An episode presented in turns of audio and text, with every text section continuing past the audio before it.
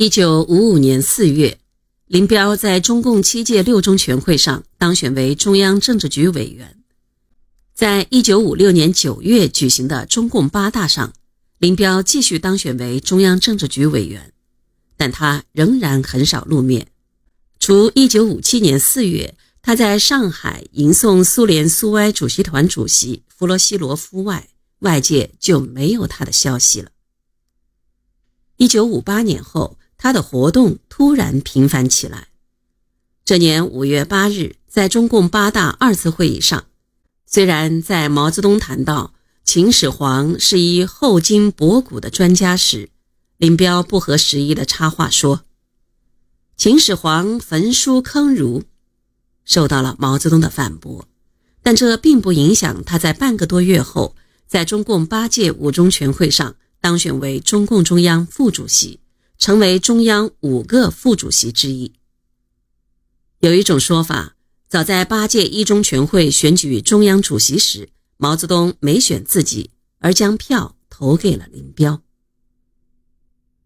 当上中央副主席，这是林彪走上政治舞台顶峰的开始，喜悦之情难以抑制。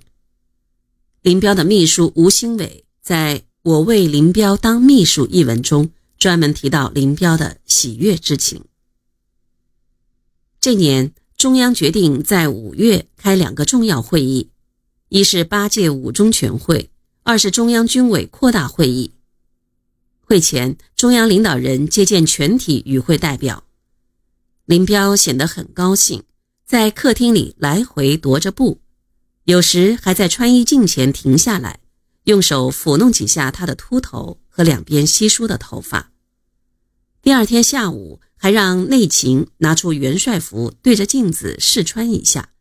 叶群在旁忙个不停。接见场面很隆重。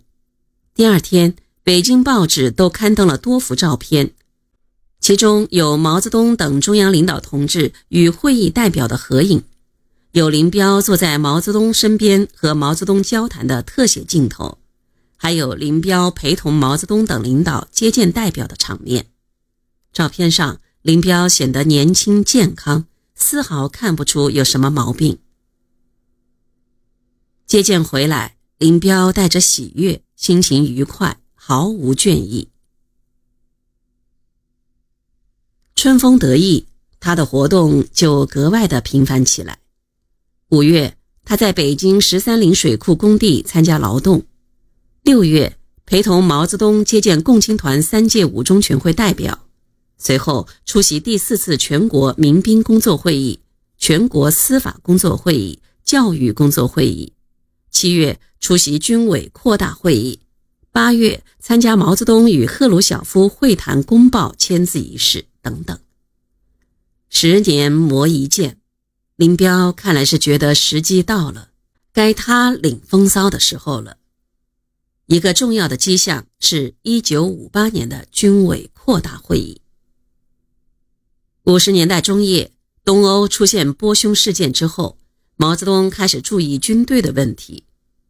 他后来说，1954年他把军委交给彭德怀主持，四年不管军队了，现在要重新过问军队的事。1958年的军委扩大会议就是在这种背景下举行的。一九五八年军委扩大会议的原来议题，根据这年春天中央成都会议精神规定的是，研究建军原则、建军方针和战略方针问题。当时各部门根据毛泽东破除迷信、解放思想的指示，争相提出跃进计划。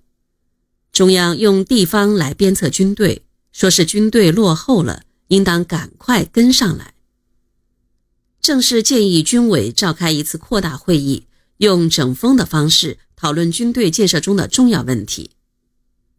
在五月上旬召开的中共八届二次会议上，毛泽东鼓励军队说：“我军有很多有头脑的同志，不要妄自菲薄，应将一切东西拿过来，并且有所独创。”